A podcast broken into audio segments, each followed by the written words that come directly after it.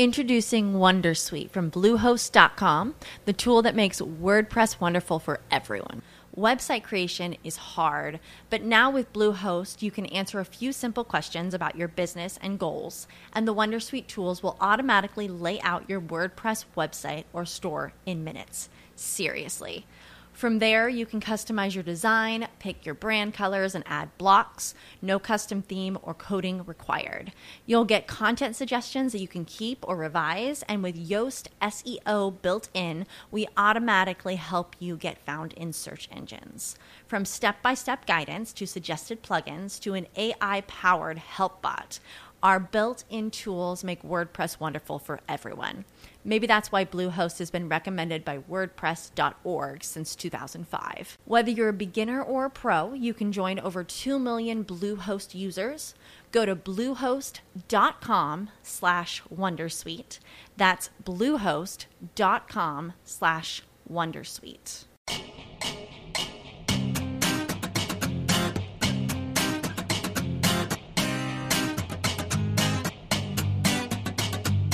Fala galera, eu sou René do Vale e está começando mais um episódio do seu podcast de recreação e animação. E nesse episódio eu falo com Alan Que Costa, que trabalha e desenvolve alguns trabalhos na área de jogos eletrônicos na recreação. Tá excelente o episódio de hoje e eu tenho certeza que você vai gostar. Confere aí.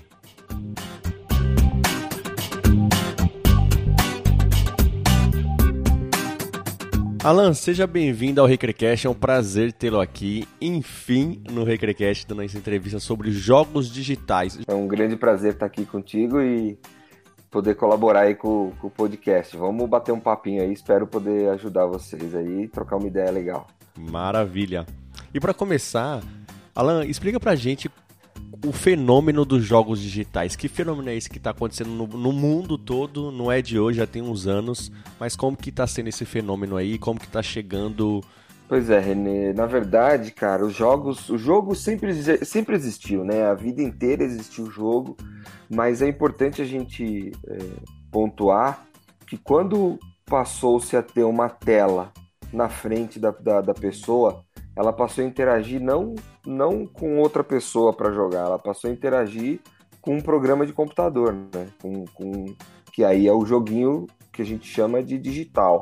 Esse, esse, a questão do digital, do eletrônico, muitas pessoas utilizam esse nome é, de uma maneira genérica para simbolizar exatamente essa, essa interatividade com a máquina.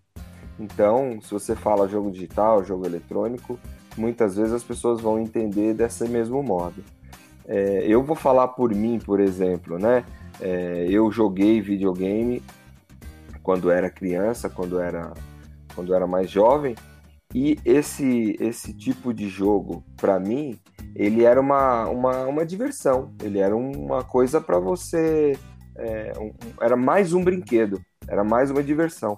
Eu não tinha o Atari, eu ia na casa de um amigão meu jogar, e aí a gente brincava lá um pouco, até que meu pai comprou, conseguiu, a duras penas, comprar um Atarizinho pra gente, né? Então, é, é, é, quando você passa a brincar com esse material, como esse equipamento, como você brincava com outros materiais, ele tinha uma finalidade de entretenimento.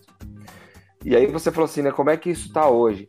O que acontece é que os jogos foram evoluindo, né? Eles foram evoluindo uh, dentro da sua história, evoluindo junto com a tecnologia.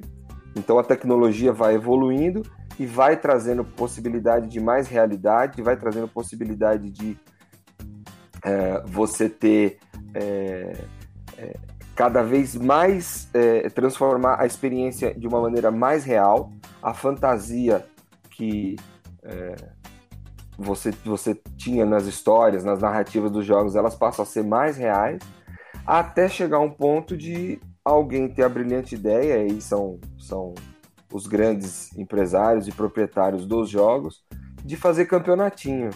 Esse campeonato que a gente ouve falar hoje dos chamados e-sports, isso já existe, cara, desde lá da década de 70. Então, não é uma novidade isso. A questão é como é que aquele jogo, que antes era uma diversão, se tornou agora algo meio que obrigatório, porque é, a importância que as pessoas estão dando para o jogo, para a diversão, é algo que nunca, nunca antes foi dado. Então, aquela diversão, aquele, aquela brincadeira está se tornando algo, algo sério. E aí você tem N definições, N teorias para discutir isso.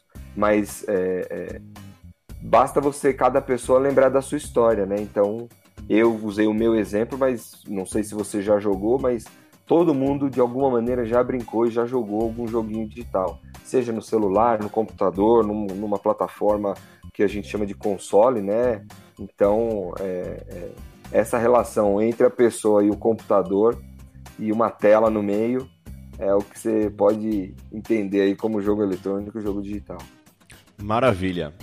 É bom a gente entender logo de início, conceituar essas duas coisas, né? Que, como vocês dizem, as pessoas confundem muito os dois, não sabem qual utilizar, mas ficou claro aqui. É, não, tanto faz. A gente vai entender que tem uma tela no meio do caminho e tem um computadorzinho, um programinha no, na história. É isso aí. Mas agora vamos para uma parte mais específica. É, no seu trabalho, no seu dia a dia, como que quais como que funcionam as aplicações dos jogos eletrônicos na recreação? Como você aplica esses jogos no seu trabalho, no seu dia a dia? Legal você comentar isso, cara, e depois eu, eu se você me permitir, eu deixo alguns contatos, alguns links aí para alimentar isso que nós estamos falando. Com certeza. A aplicação, é, ela vai depender do objetivo que você tem, né? Então, é, de novo, eu vou usar sempre o meu exemplo, mas esperando que as pessoas que estão ouvindo transportem isso para a realidade delas, né? É, a primeira vez que eu usei o videogame, para você ter uma ideia, é, a ideia apareceu, não foi o Alan, o gênio da lâmpada, que inventou. Eu trabalhava com recreação e lazer e a gente sempre fez, e sempre a maioria das pessoas fazem, atividades temáticas. Inclusive, agora com essa questão do, do Covid que a gente está tá, esse vírus aí, você percebe que a, a, a ludicidade nunca foi tão é, valorizada quanto agora, né? Então, é, as pessoas estão começando a brincar, se divertir, tentar arrumar meios de entreter as pessoas. E a gente fazia isso nas aulas. Eu trabalhava numa escola de esportes, num, num clube, num grande clube aqui de São Paulo, né? É, o Clube Pinheiros trabalhei num outro clube também e, e trabalhava em paralelo com festa infantil, recreação em acampamento, recreação em hotel. E a gente, é, nessa história de, de fazer as atividades lúdicas, as crianças sabiam todos os Pokémon, o Pokémon tem mais de 250, né? Eles sabiam o nome, eles sabiam a evolução, eles sabiam todo tipo de, de, de informação sobre aquilo ali. Eu falei, cara, tem alguma coisa nessa história de, de, de, de Pokémon, de desenho animado, e eu fui atrás de saber o que, que era isso. Fui atrás, e quando a gente percebeu que dava para você é, é, fazer uma adequação daquilo que a criança, o jovem, vivia nesses joguinhos, nesses, uh, nesses artefatos, fazer uma adaptação disso para uma realidade concreta e prática, prática que eu digo é corporal, é você fazer de verdade, a gente criou uma versão daquele joguinho, o jogo do Harry Potter, que é o quadribol, aquele jogo que eles jogam na vassoura, né? E quando a gente fez isso, a gente criou essa, essa prática, ela foi muito bem aceita pelas crianças, exatamente por quê? Porque é a linguagem deles. Os livros, os primeiros livros estavam saindo, os primeiros filmes estavam saindo, né? E, e isso foi uma maneira que a gente conseguiu de adequar a linguagem que as crianças, os jovens que a gente atendia, seja no clube que eu dava aula é, de escolinha de esportes, ou no, nos acampamentos, ou nas festas infantis. Então, você adequar aquela linguagem que ele utiliza para uma, é, uma proposta é, prática e corporal. E por que prática e corporal? porque eu sou professor de educação física. Então, o que a gente sempre propõe é que as crianças brinquem é, é, e façam as atividades corporalmente. E aí a gente fez uma adaptação, fez uma propôs uma atualização e aí tem toda uma teoria por trás disso, né? No caso é o filósofo Pierre Levy que, que trabalha com essa questão do virtual. Então a gente atualizou aquilo que já era uma prática das crianças. Então aquilo que, que ele fazia de uma maneira digital na frente da tela, a gente trouxe para uma maneira corporal. Então a gente meio que é, adequou aquilo que aquela experiência que ele tinha para uma, uma realidade que ele pudesse experimentar corporalmente. Não que a, a experiência dele é, jogando só com o controle na mão não fosse corporal. Também é. Mas a hora que você é, usa o seu corpo inteiro para fazer aquela, aquele jogo, a tua, a tua criatividade ela é aflorada por quê? Porque você vai começar a imaginar como se você estivesse lá dentro daquele jogo. Lembrando que quando a gente fez isso, não tinha é, nem o Wii, que é o joguinho do Nintendo, né? Que você, o seu corpo e o, e o controle fica na sua mão e você faz o movimento, e nem o Xbox com, uh, com o Kinetic, que você também aí o corpo, o seu corpo é o controle. Então naquela época não tinha isso. E a partir daí a gente passou a, a, a tematizar. Eu levei isso para a escola que eu dava aula, isso virou conteúdo é, é, dentro da pesquisa que eu fiz na época, né? Isso virou conteúdo, mas também dentro da realidade que eu tinha no colégio. Então o colégio me permitiu que a gente pudesse fazer, incluir essa, esse tema do jogo digital enquanto conteúdo nas aulas de educação física então, é, é, para você ter uma ideia de como a gente consegue aplicar essa realidade, mas ela vai depender do objetivo que você tem. Então, se você está num clube e você está ensinando esporte, e se você quiser usar uma estratégia de um jogo digital conhecido das crianças para ensinar uma parte daquele jogo ou para trabalhar algum conteúdo daquele jogo, é possível. É, se você está numa recreação, que você só quer tematizar aquilo com a linguagem que as crianças usam, com a linguagem que os seus, o seu cliente ali na hora no hotel, no, no, no acampamento usa, dá para fazer. E também se você tiver na escola, né? No caso ali, a gente pegou o conteúdo e se você parar para pensar, todas as disciplinas usam jogo. Matemática, história, geografia, todo mundo usa jogo. Mas você não vê nenhuma das disciplinas tendo o jogo enquanto conteúdo. E aí que vem a, a, a qualificação do trabalho que você faz na educação física, especificamente na escola. Então, é possível sim de você aplicar essa, essa, os jogos digitais dentro da realidade que você tem, não importa qual seja. Show de bola, maravilha. É, muitos professores, eu vejo muito aqui na minha realidade em Salvador, muitos professores eles utilizam jogos principalmente de tabuleiro dentro das salas de aulas hoje em dia. É uma coisa que está muito, tá muito em alta agora os jogos de tabuleiro, né? Tanto no mercado empresarial quanto no, no educacional e também na recreação. Acho que eu vi já alguns poucos casos que o pessoal vai fazer uma festa infantil e leva um jogo de tabuleiro gigante. Leva, por exemplo, um Twister, que é um jogo de tabuleiro gigante, mas que tem uma aplicação corporal ali fantástica para a criança. E pensando nesse negócio de aplicação, é, Alan, você sabe quais são os benefícios dos jogos digitais para as crianças, para os adolescentes? Cara, é, é, muito legal você comentar isso do jogo de tabuleiro, né? A gente tá. É, a história ela é cíclica, né? Então é, você vê a gente voltando às origens, né? os jogos de tabuleiro, quando eles é, começaram a ser utilizados, é, essa era a tecnologia disponível no momento.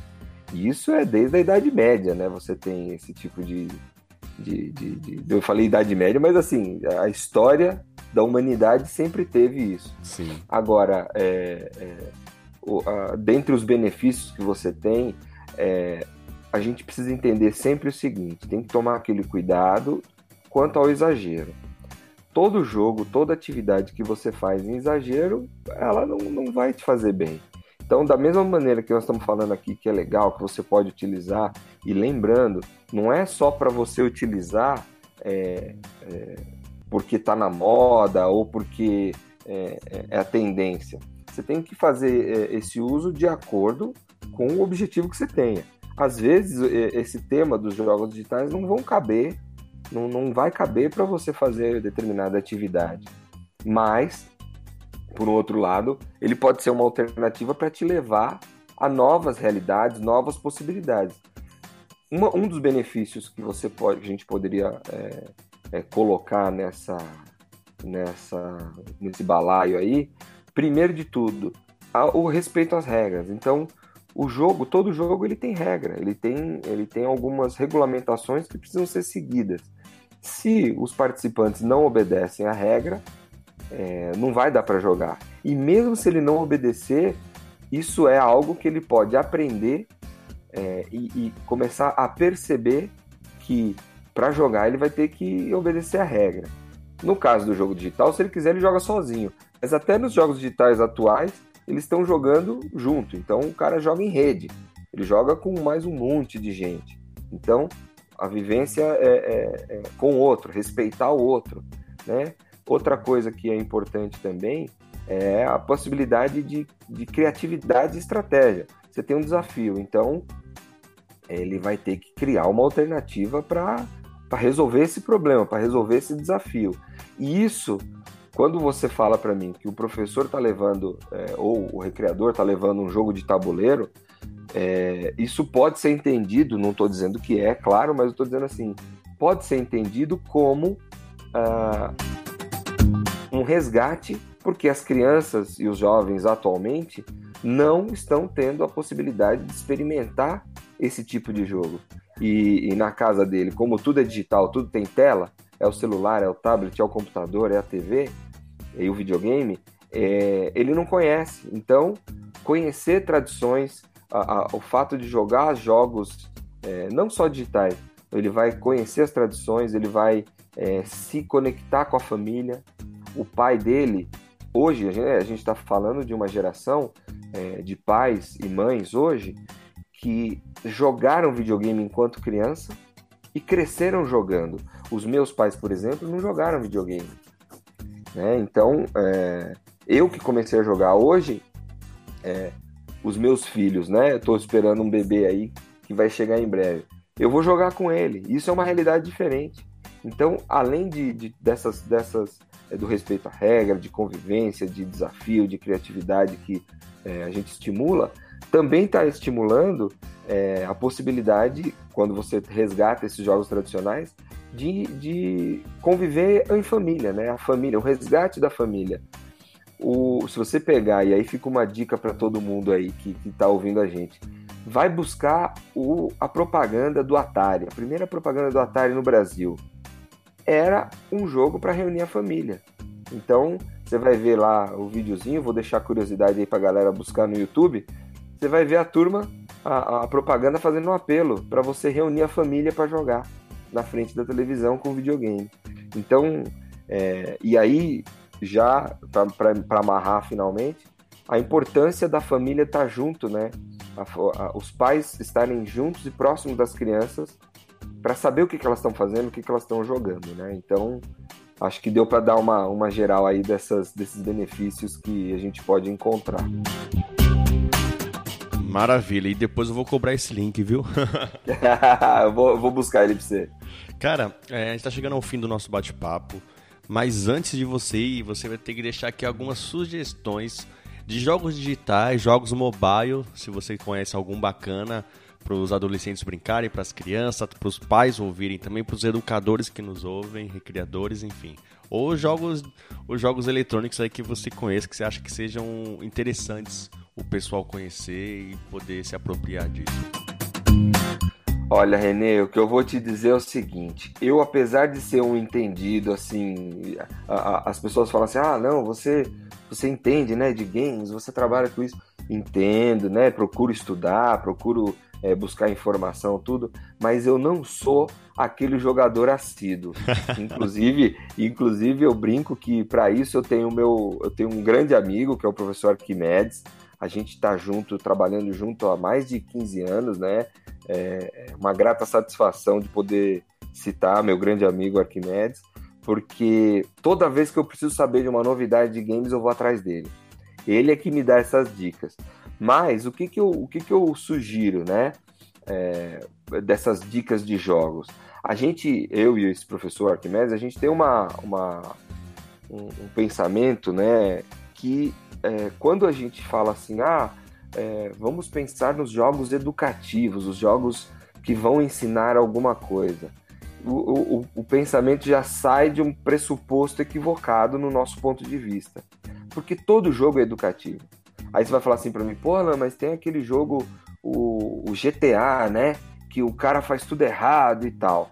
Se você olhar, todos os jogos que são produzidos no Brasil, eles vêm com uma classificação é, de faixa etária. Então ele vem uma indicação de faixa etária. E essa classificação de faixa etária, ela indica que é uma sugestão para o pai, para a família, para o comprador, de qual a idade que aquela criança, aquele jovem que está indicado naquela idade, já consegue compreender os conceitos e, e aquela história que está sendo contada ali. Então, a primeira coisa que eu vou dar a dica é isso: o pai, a mãe, vai lá ver, vai saber qual é o jogo que as crianças estão jogando. Se você tem um jogo que tem uma indicação é, etária de 18 anos, talvez não seja indicado para uma criança de 10, 12 anos jogar. Né? Então pode ser que tenha algumas imagens mais fortes, aquilo que eu falei, a realidade a realidade dos jogos hoje, ela está é, é, é, muito próxima do, do, que a gente vê, né? É, então, é, tomar esse cuidado com a, a, indicação da faixa etária. E mesmo assim, às vezes aquela indicação de faixa etária, é, a hora que o pai vai ver o jogo, fala assim, poxa, mas não tem tanto problema assim.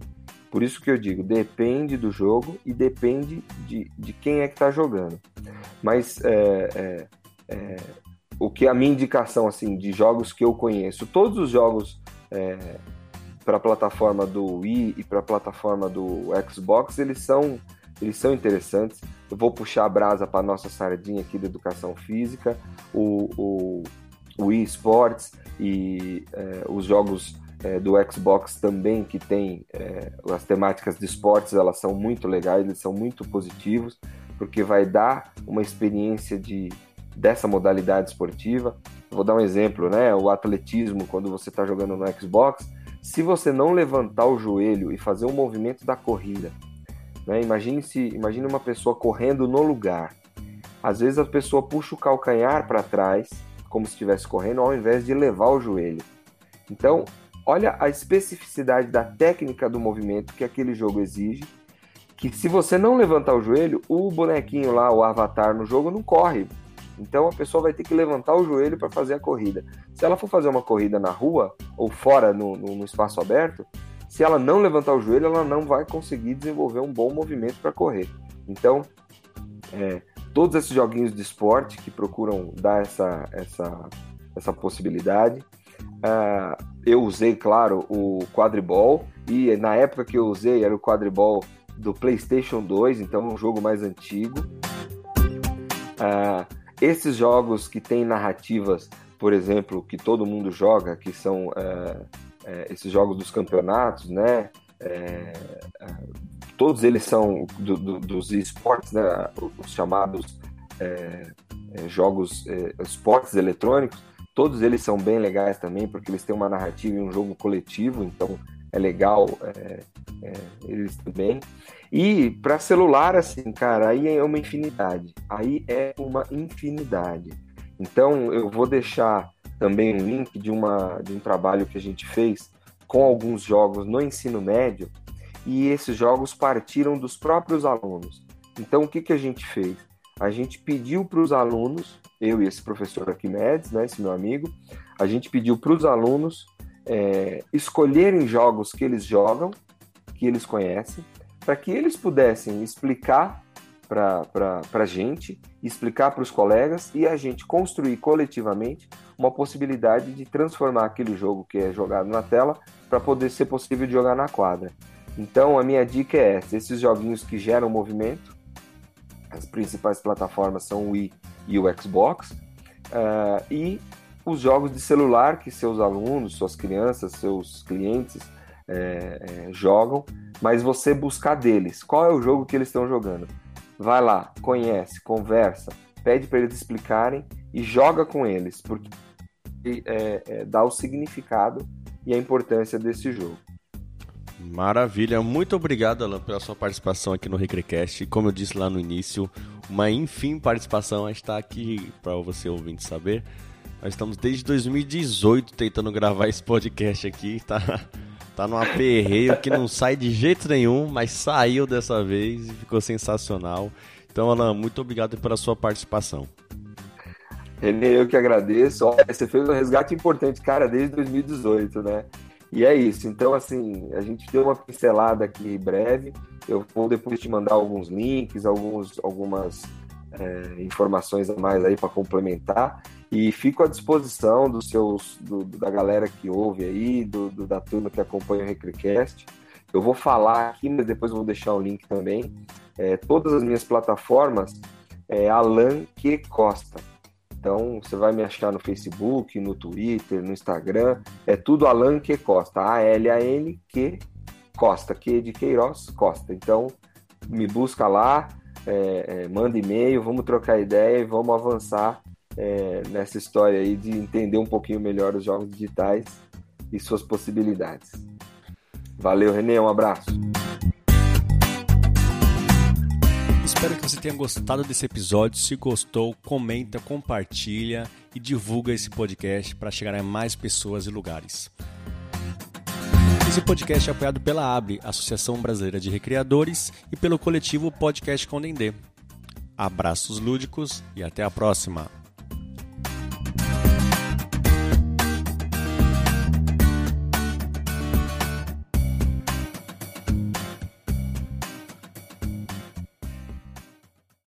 As humans, we're naturally driven by the search for better. But when it comes to hiring, the best way to search for a candidate isn't to search at all. Don't search, match with Indeed. When I was looking to hire someone, it was so slow and overwhelming. I wish I had used Indeed. If you need to hire, you need Indeed. Indeed is your matching and hiring platform with over 350 million global monthly visitors, according to Indeed data, and a matching engine that helps you find quality candidates fast. Ditch the busy work. Use Indeed for scheduling, screening, and messaging so you can connect with candidates faster. And Indeed doesn't just help you hire faster. 93% of employers agree Indeed delivers the highest quality matches compared to other job sites, according to a recent Indeed survey. And listeners of this show will get a $75 sponsored job credit to get your jobs more visibility at Indeed.com slash podcast. That's Indeed.com slash podcast. Terms and conditions apply. Hey guys, it is Ryan. I'm not sure if you know this about me, but I'm a bit of a fun fanatic when I can. I like to work, but I like fun too. It's a thing. And now the truth is out there. I can tell you about my favorite place to have fun. Chumba Casino. They have hundreds of social casino style games to choose from with new games released each week. You can play for free anytime, anywhere. And each day brings a new chance to collect daily bonuses. So join me in the fun. Sign up now at ChumbaCasino.com. No purchase necessary. VGW. Void were prohibited by law. See terms and conditions. 18 plus.